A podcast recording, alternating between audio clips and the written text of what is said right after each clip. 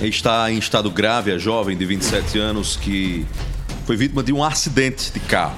Ela conduzia um carro, esse carro colidiu de frente com uma viatura da Polícia Civil.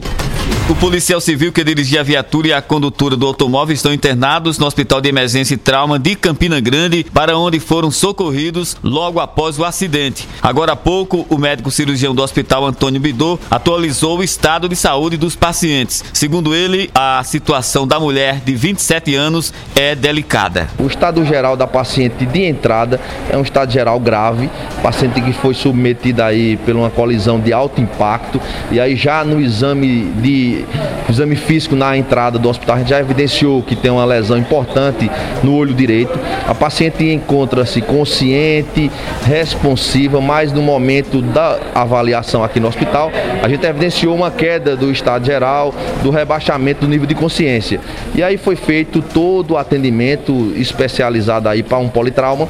Solicitamos toda a avaliação de imagem, exames, tomografia de crânio, de tórax, de abdômen, para em conjunto com as outras especialidades a gente ver a questão de acometimentos. Teve hematoma na cabeça, teve alguma lesão, fratura, se teve algum trauma abdominal fechado. Já o policial civil de 43 anos deu entrada no trauma com ferimento na região frontal da cabeça. Ele foi atendido e encontra-se no centro de imagem consciente e orientado. O delegado que investiga o caso, Yasley Almeida, narrou detalhes sobre o acidente. De acordo com o delegado, foi o carro com a mulher que bateu na viatura. A condutora do veículo vinha em direção ao sentido de, na cidade de Damião, quando acabou sobrando uma curva e invadindo a contramão.